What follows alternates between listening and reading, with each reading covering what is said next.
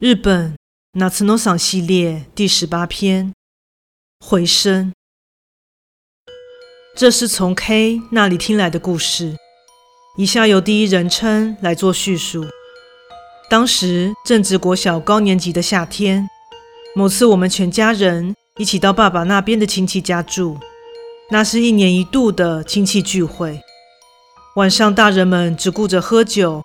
我跟大我四岁的姐姐觉得无聊，正四处寻找有趣的东西，结果打听到隔壁的村庄正在举行祭典，这不去不行啊！于是我们拉着亲戚中一位不喝酒的阿伯，请他开车载我们前往。听阿伯说，那个祭典叫做回声祭，那附近流传着回声就是山神的回应这样的说法。他们有个习俗，就是在希望丰收、下雨，或是有其他愿望的时候，就站在山顶突出的岩石上大叫。这就是回声祭的由来。直到现在，每当祭典接近尾声时，还是有个桥段是让小朋友登上山，大喊出自己的愿望。阿伯说自己还小的时候，也曾经参加过。阿伯，你喊了什么？在车里，姐姐发问了：“希望可以变聪明啊！”哈哈哈。阿贝大笑了起来，所以我跟姐姐也毫不客气地放声大笑。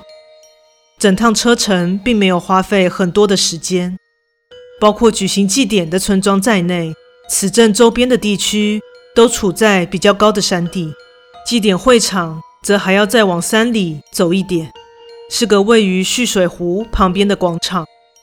当我们抵达时，祭典早已开始。广场中心有个舞台，四周都被灯笼和摊贩所围绕。本来以为只是个乡下的小祭典，却比想象中要来的热闹的许多。我们和阿北约好两小时后来接我们。在拿到一些零用钱之后，我跟姐姐便消失在祭典的人群之中。首先买了棉花糖和烤鱿鱼来吃。不过，为什么祭典的摊位上卖的食物看起来都很好吃的感觉呢？填饱肚子后，姐姐说想捞金鱼，我就陪她去了。我以前都把捞金鱼的捞想成是在救他们呢，觉得金鱼被坏人抓走了，一定要把他们救出来。哇，好白痴哦，烦死了！我那时候还小嘛。然后因为拿到破掉的网子，于是隔年我就自己带了不会破的网子去。等捞到超过一百只以后，我才停手。那时候店长大叔的表情真的很令人难忘诶。可能已经没有说明的必要，我的姐姐实在是有点与众不同。我们边聊天边捞金鱼，抬头发现听我们对话的店长正露出可怕的表情。心想糟糕的我，在拯救两三只金鱼之后，故意把网子弄破，让店长。看破掉的网子，姐姐很白目的捞了大概三十只，她从那些金鱼中选了两只装进袋子，还分别替它们取名小红和小黑，而我没有带走我捞到的金鱼。总而言之，我跟姐姐在祭典里玩得非常开心。我们参加祭典大约过了一小时的时间，忽然听到扩音器的讯息播报。时间到喽，请小朋友们集合。周围的小孩开始聚集，看来阿伯说的那个活动准备要开始了。我和姐姐互看一眼，怎么办呢？当然要去啊，很有趣的样子诶。果然是这样。加入以后，我们拿到写着号码的牌子，小朋友们按照自己拿到的编号分成了几组。聚集过来的几乎都是小学左右的男孩子，也有几位跟姐姐差不多年纪的男生，应该是负责导护的吧。我和姐姐分在同一组。话说当时我还在想，全部的小孩一起爬上山，分组有任何意义吗？现在想想，或许是怕导护的人负担太大吧。顺着细长的山道，我们排成一列，从蓄水湖旁的广场走向山顶。队伍每隔几段就有导护哥哥拿着提灯，所以不会很暗。但是越远离祭典的光亮，夜晚的山里的恐怖气氛就逐渐增加。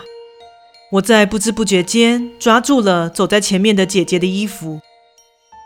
除了虫鸣鸟叫，没有任何人说话，仿佛是试胆大会一般。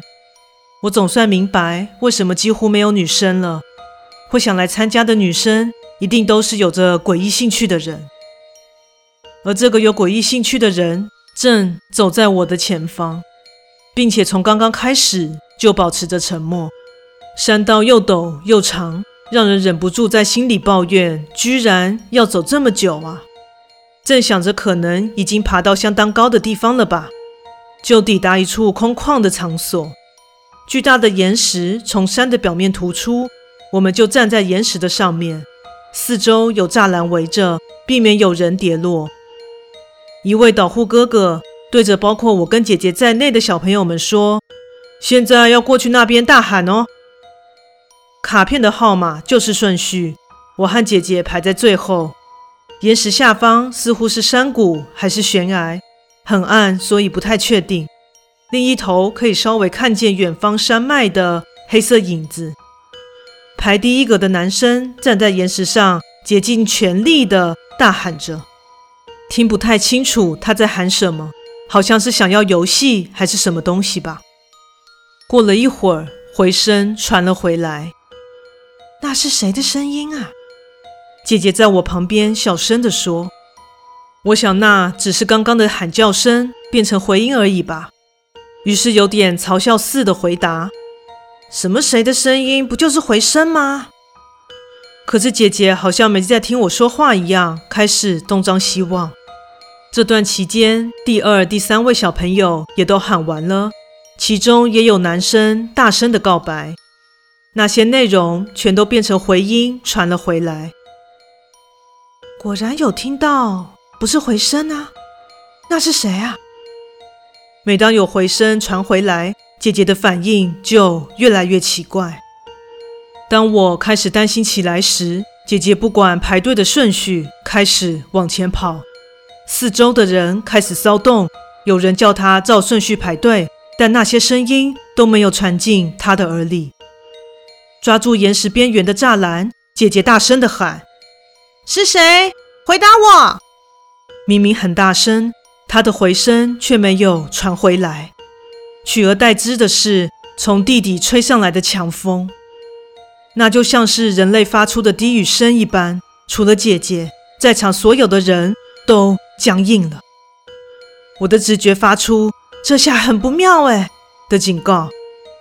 同时间，姐姐却笑了起来。啊哈哈哈！那是介于正常与疯狂之间的笑声。无视包括我在内目瞪口呆的其他人，姐姐抓着栅栏往下望向悬崖，并大笑着，边笑边大喊：“好厉害，好厉害，好厉害哦！是人呢，才不是回声呢，爬上来了耶！哇，真的好厉害哦！”赶快过来，大家一起来看看啦！这一瞬间，我听到此起彼落的尖叫声，是从我旁边的小朋友发出来的。尖叫声也变成了回声，回荡着。我也大叫了：“那是人！”好几只长到不可思议的白色手臂从悬崖下方伸上来，抓住栏杆，似乎有什么东西要爬上来了。姐姐半个身体伸出栅栏外，笑着。非常开心的样子。回过神来，发现整个人群已经陷入慌乱，尖叫声此起彼落，现场混乱的让人无法思考。几乎所有的人都逃离了，转眼间只剩下我跟姐姐留在岩石上。说实话，我也想逃，但是脚抖到不行。再说，也不能丢下姐姐自己逃走啊！姐姐姐。很勉强地发出声音，却传不到姐姐那里。我闭上双眼，深呼吸，保持闭眼的状态，大叫：“姐姐！”刹那间，我的声音变成回声，传了回来。慢慢将眼睛睁开，姐姐正望向我这里，抓住栏杆的白色手臂消失了。哎呦，大家都跑光了！姐姐看了看周围后说道：“那是平常的姐姐。”我的膝盖忽然没力，一屁股坐到地上。在干嘛啊你？姐姐的这句话让我消除了紧张感，我顿时叹了一口很长很长的气。这是我要说的话吧？姐姐走过来，抓住我的手，将我拉起。话说回来，真的很厉害耶！她好像还处在兴奋的状态，大概是在说那个抓住栏杆准备爬上来的白色手臂吧。说不定姐姐有看到全貌。那个到底是什么啊？不知道哎，但是大家的脸上全都是嘴巴，没有眼睛，也没有鼻子，而且还模仿我的声音，听起来整个毛骨悚然。那东西有没有问题啊？应该没问题，没有讨厌的感觉啦。姐姐的看法是，那种东西的外貌与危险程度并不一定成正比。关于这种事，我还无法去评论它，因为和那种东西打交道的时间，我远远比不上姐姐。可是为什么你会知道有东西在啊？因为是从下方传上来的，从悬崖下方。一般的回声应该是从对面的山反射回来的，不过刚刚回音是从悬崖下，而且是很近的地方传回来的。我当时什么都没有听到。会看到那东西的手臂，也是因为姐姐说了“快让大家看看”那句话。假如真如阿伯说的那样，回声是神的回应，那个东西应该就是神吧？有很多很多位，不晓得是不是都是神明？哎，你的意思是大家都长得一样？没有，有男有女，也有长发或短发，有的穿和服，有的不是。共同点就是只有脸上全都是嘴巴这样。我心想，这样的神明也太可怕了吧！从来没有听说过会慢慢从悬崖下方爬上来的神明啊！既不是会加害人的恶灵，也不是神的话，那究竟是什么呢？我认为那个八成不是什么神明。仿佛知道我在想什么一样，姐姐说道：“以下是我的猜想。”首先，我怀疑的是，这里为什么会是个向神明许愿的地方呢？饥荒发生，缺少粮食，或者是长时间的干旱等等。遇到这些事，人类只要大喊，就真的能够传递到神明的耳中吗？一般来说，回声指的是自己的声音，不论在哪座山头都一样。硬要当成是神明的回应，不觉得有些勉强吗？所以，为了让神明倾听自己的愿望。有样东西是必须的吧？哎，呃，这个嘛，祭品，活人献祭。那是当时我不懂的字词，姐姐却简单的说了出来。我是假设最极端的状况，我猜在谷底的那些东西会不会就是祭品呢？祭品，活人祭祀，对现在社会来说都是无法理解的风俗。献上活人，再喊出愿望，就会听到回应，然后就把那当成是神的回复。我想，说不定曾有这样的习俗存在过呢。看向被栅栏围绕、从山的表面突出的岩石，从那上面被推下去的话，人不可能平安无事的吧？悬崖下方传来的声音，实现愿望的神明，这些话语在我脑中盘旋着。或许被推下去的人们深信自己的牺牲会给其他人带来幸福，这样的意志残留在谷底，接着又有很多的愿望接连的降下。头脑很笨的我还在理清思绪的时候，姐姐不等我的理解，便继续讲下去。那些嘴巴，一大堆的嘴巴，每一个都在说着什么一样，我没能听得很清楚，好像是在说。拜托了，拜托了！那些人应该拼命地回应着人们所许的愿吧？我真的不知道。我半张着嘴听着姐姐所说的话，她到底是错误的还是正确的呢？是说我也抱着一个疑问：献祭是一种用牺牲生命的做法来实现愿望的行为，那么替人实现愿望的那些东西，向我们所求的，也就是生命了吧？如果我们自愿那么做的话，没有讨厌的感觉，虽然听起来有点靠不住，但我也只能相信姐姐的话了。以结果而言，的确什么事也没有发生，但在回去以前都不能掉以轻心就是了。想到这，我忽然发现一个迫切的问题：那个没有照明，我们该不会无法下山吧？我很紧张地提出了疑问。用来照明的提灯全被刚刚逃跑的人拿走了。现在靠着月光，虽然可以看到周围，但是等走进树木茂密的山道之后，应该什么都看不见了。啊，真的耶！只能等人过来了。没关系啦，他们会发现的。阿伯也会来找我们呢。一定会有人来救援，不过不晓得要等多久。我们会被阿伯骂的吧？听到这句话，姐姐露出意味深长的笑容，指向我们后方的岩石。你怕的话，就去大叫，希望不要被骂啊，一定会实现的。我我才不要嘞！下一秒，有人在我的耳边轻语：“不要好了。”极近的距离，我甚至可以感觉到说话呼出的气。我吓到跳了起来，该不会还在我的身边吧？管他是回声还是什么，快饶了我吧！